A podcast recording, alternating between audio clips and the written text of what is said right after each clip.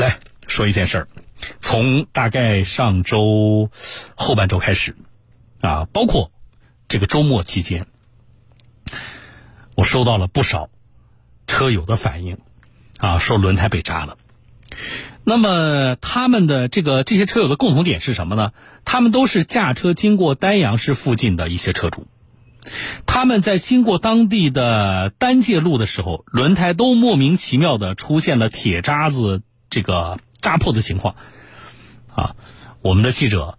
专门到现场去做了调查。记者了解到，五月二十四号，丹阳市镇江丹阳市的一辆金属废料的运输车。在行驶的途中，大量的金属片洒落，导致后方的车辆轮胎被扎。有多少呢？近千辆，啊，就是将近一千辆车。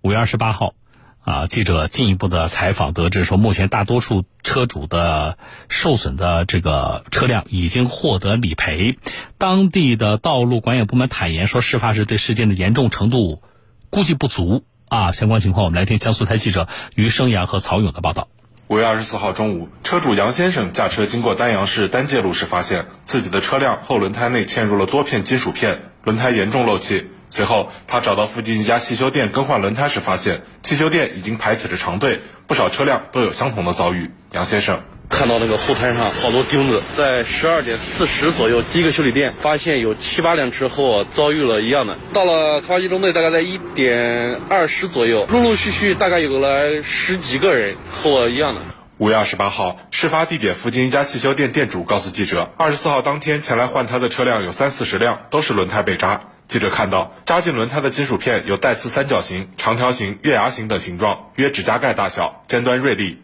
抛洒在道路上不易发现。店主还表示，事发当天中午，店里已经排起了长队，不少轮胎被扎成了马蜂窝，已经没有维修价值，必须更换。从几点钟开始有这个东西的？早上到中午点的时候吧，一直持续到什么时候啊？持续到一天半两天的。一个轮胎上面扎了多吗？刚开始多，刚开始十几二十个都有。扎的如果扎的深的话，那就补不了；那扎在边上的话，那就补的也不安全。事发后第二天，五月二十五号，丹阳市公安局交警大队发布警情通告，显示，二十四号中午十一点，驾驶员陈某在运输金属废料经过丹界路时，货仓废料洒落，造成后车轮胎受损。丹阳市交警大队丹北中队中队长吴黄栋表示，二十四号中午，警方接警后迅速展开调查，当天下午就找到驾驶员陈某及当事货车车主吴黄栋。车上的话比较杂，就是摄像门没关好，开过去有一个路比较颠簸啊。后面呢，摄像门松掉了，开了，在一个小时之内把这个驾驶人和车主全部给当天就控制住。就是事情发生的第二天，就立马开始赔付上去。第二天就赔了有两百个左右，他现在总共赔了四十多万，接近五十万那个数据。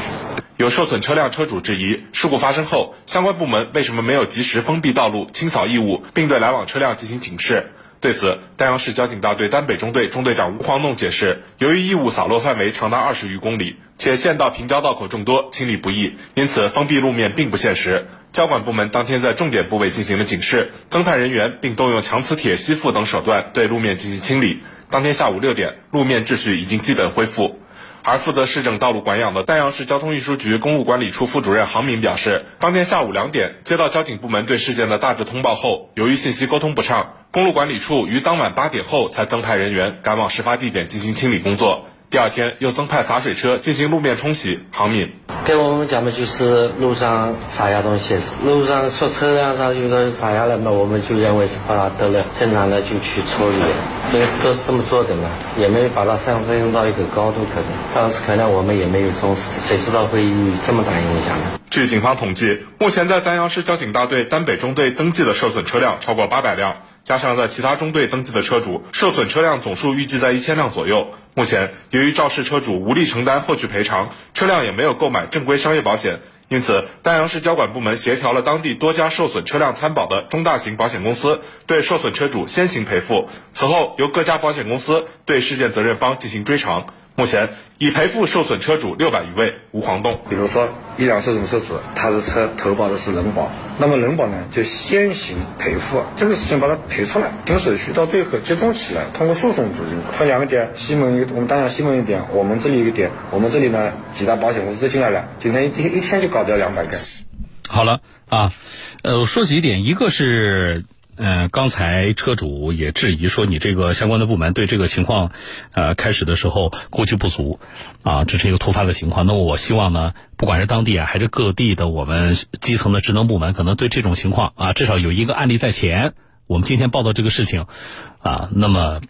对于以后啊，遇到相关的这个线索啊，研判的时候，可能把情况想的要重一些，对吧？你就把情况这个事儿想的坏一些，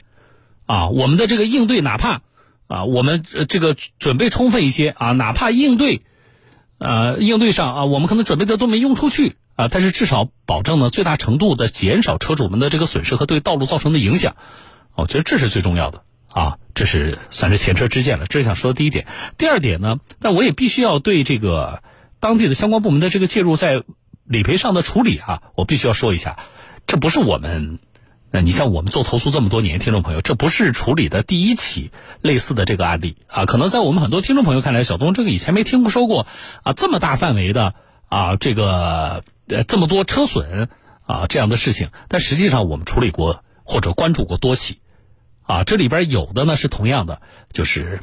呃拉那个废料的车不小心造成的抛洒，还有的是什么呃故意的，当然故意的后来也就是涉及到刑事犯罪了，对吧？那么这种情况都有，但是呢，呃，我想说什么呢？并不是每一个案例的理赔推进速度都这么快，不是的。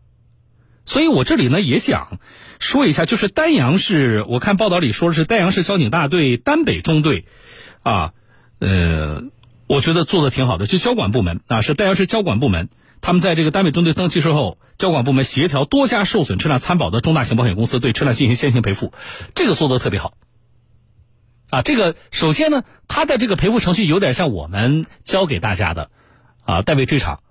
啊，对吧？那么就是你找你自己投保的保险公司，因为他那个车主现在已经赔出去四五十万了，他没有能力继续赔了吗？啊，那么就意味着那我们这些轮胎被扎的车主，我们接下来怎么来拿这个？损失啊！我们这么多近千辆车都去找那个车主要，啊，每个人的那个损失的大小还不一样，啊，打官司怎么打，对不对？很麻烦。所以呢，这个事情现在呢，由各保险公司先行赔付，然后由保险公司去追偿，代为追偿嘛。保险公司去找那个车主，或者是啊车呃这个那个呃委托那个车主，啊，来拉这些废料的相关的公司去追偿。那么，这对于这近千辆我们这些投保的车主来说，就是被扎的这些车主来说，大家的负担就减轻了，而且这个赔付的流程，啊，就会走得很顺利，钱会尽快拿到。我是觉得这一点上，代言车交管局做得特别好。尽管说我们每一个车主他们也自己也可以走代位求偿或者叫代位追偿的这个程序，啊，但是可以想得到的是，你交管局出面找这些保险公司，这些保险公司肯定要买账的，他给面子的，他要。快速的进行赔付的，啊，如果说我这近千名车主都是他们自己去找自己的保险公司，那就说不定了，对吧？啊，各家保险公司的这个服务水平实在是参差不齐。我们节目里处理过多少案例，明明该赔的，保险公司设置重重障碍不给赔，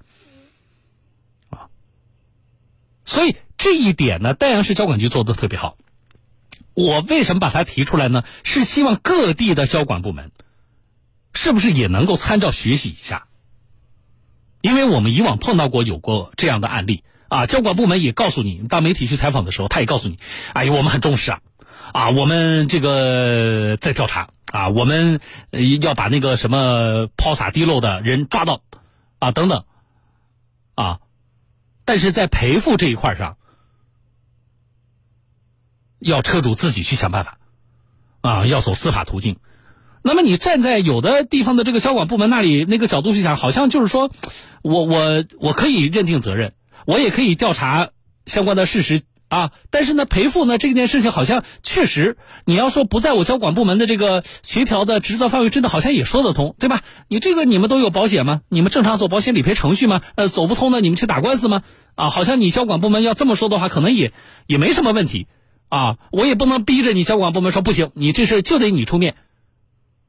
啊所以你要想甩锅啊，你这个这个责任呢，你也推得出去，没问题。但是，你站在更负责任的，你站在提高服务水平的、更好的行使啊职责的这个角度，你去看看丹阳市交管局这次的做法，就是就是这么做，对于交管局来说，你就是费点事儿吗？对吧？啊，你就是更主动的，你把相关的这个事情揽到自己的呃这个名下来做了吗？但是实际上你方便了近千位车主，对不对？你为这一类问题的解决。啊，起到了非常重要的推动的作用。这种这种重要推动作用，不是哪一个车主，不是法院，不是媒体能够替代的。所以，我觉得各地的交管部门啊，其实，那么我们如果在啊这个延展一下来说的话啊，类似的事件还不仅是交管部门，如果说出现在其他领域的类似的这个事件啊，那就看我们基层的相关的部门想不想帮大家把这件事情解决好。啊，想做，啊，那你办法多着呢，啊，你你在这种时候，你说你基层的哪个职能部门说句话，啊，你要比这个我们这些老百姓跑断腿都管用。所以啊，我觉得丹阳市交管局做的特别好，而我提出这一点，不仅仅是为了说我们去表扬一下，或者说给丹阳市交管局点个赞，不是的，我更重要的是希望各地的交管部门、各地的啊其他啊我们行业的。主管部门也能够参照学习一下，啊，所以这个事做的特别好。我们就碰到过很多车辆被扎，啊，然后交管部门定完责就完了。我最多我提供给你一个监控，啊，理赔的事情就不是我交警管的，不是我交管部门管的，啊，我们碰到过的，对吧？我不点名啊，哪个城市啊？好了，这是啊，这个事情啊，特别。我觉得交管部门解决特别好。那么，如果还有当天也是因为这个被车轮胎被扎的，但是呢没有列入到啊我们交管部门统计的车主，你在听到节目之后，你去找那个单北中队啊，去找丹阳的单北中队，你你说我就是那个同样情况被扎的啊，你你你你说你们这个我是不是到你们这儿登个记啊？然后我投保的是哪家保险公司啊？是不是请你们协调找那家让那家保险公司对我进行现金赔付啊？好，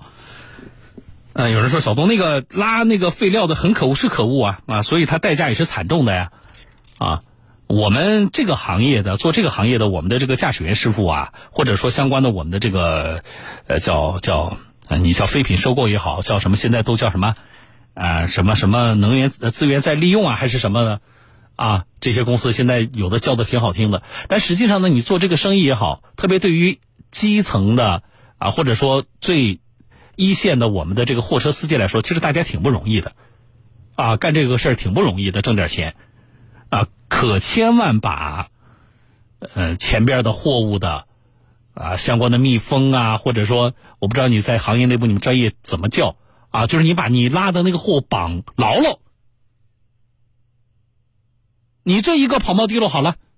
已经赔了四五十万了，呃，还有多少没赔还不知道呢。你这个钱如果放在那个那个货车的驾驶员的身上，那个司机师傅身上，他得什么时候？他得干多少年能把这个钱赚回来啊？他又没有商业险，刚才报道的时候，他连商业险都没买。啊，你别说放在他一个人身上，你就是放在，比如说，你说我是他是给老板干活吗？啊，我不知道他们之间呢，因为呃这个报道当中没有谈到呃的对方的具体的信息啊，就是哪怕一家企业。就是这么赔付，如果没有买保险的话，对那家企业来说也是非常重的一个负担吧。经过这一次赔付之后，那个企业会不会破产呢？啊，所以前期的工作做好吧。啊，这是给所有的咱们的这个货运司机，我们的司机师傅，我觉得真是一个非常大的教训。